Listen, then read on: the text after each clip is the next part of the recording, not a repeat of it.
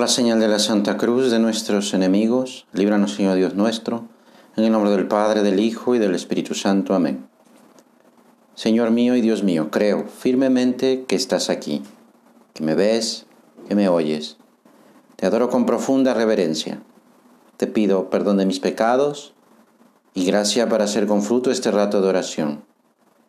Madre mía Inmaculada, San José mi Padre y Señor, Ángel de mi guarda, interceded por mí. Dice el Evangelio que Jesús entró en Jericó e iba atravesando la ciudad. En esto un hombre llamado Saqueo, jefe de publicanos y rico, trataba de ver quién era Jesús, pero no lo lograba a causa de la gente, porque además era de pequeña estatura. Corriendo más adelante se subió a un árbol para verlo, porque tenía que pasar por allí. Su forma de vida no era muy buena, pues los publicanos cobraban impuestos al pueblo para dárselos a los romanos que habían invadido el país. Pero en la entrega del dinero se quedaban con una parte, por eso es que la gente no los quería, los veía por una parte como traidores y además como pecadores por los muchos robos que cometían. Además, Saqueo siendo jefe de publicanos, pues se ve que era una fichita. Pero se puede ver que no todo estaba perdido. Saqueo había oído hablar de Jesús, de ese nuevo profeta que había surgido en Galilea. Se entera que Jesús pasa por su ciudad. Quizá más por curiosidad que por de verdad acercarse a Jesús, pero piensa salir a verlo.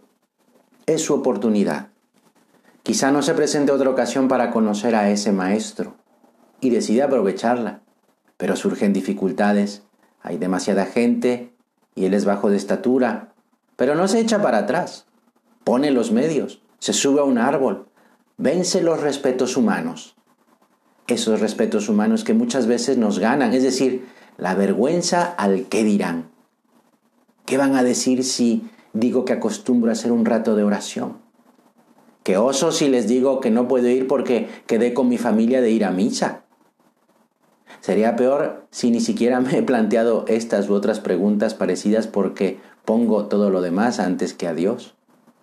Sería peor porque Jesús pasa buscándome y si no estoy, si no me subo al árbol como saqueo, no me va a encontrar.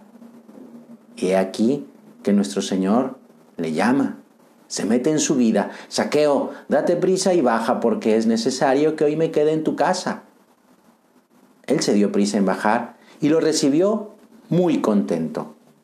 Estaba contento porque en realidad estaba buscando a Jesús, no solo verlo, conocerlo, hablarle, hacerse amigo de él, porque en el fondo sabía que no se había portado bien, nada bien.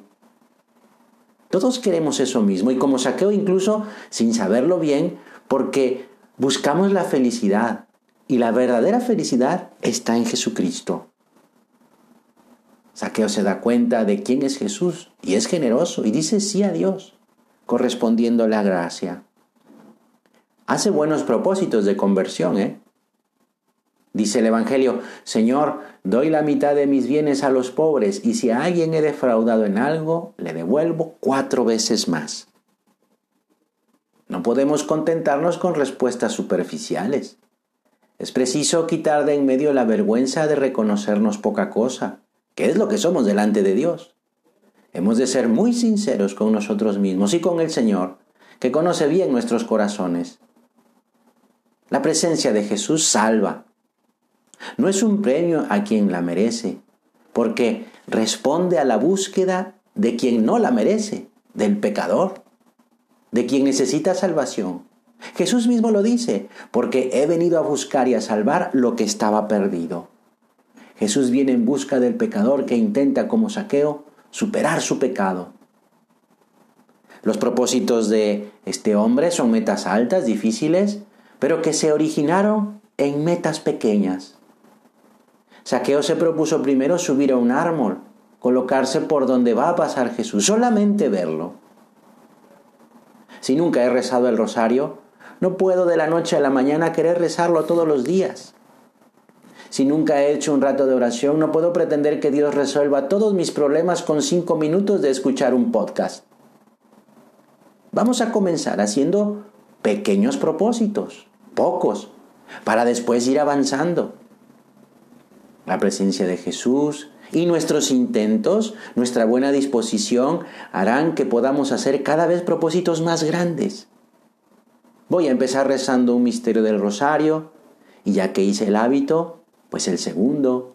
Y a veces cuando me cuesta trabajo, pues pido ayuda o le digo a otra persona que recemos juntos. Y así voy avanzando hasta rezarlo completo. Incluso voy a poder aprenderme de memoria las letanías. Mi propósito será hacer todos los días un rato de oración, que no se limitará a escuchar solamente, porque eso no es oración. Oración es hablar con Jesús de mis cosas, no solamente lo que se le ocurre a otra persona y lo deja grabado.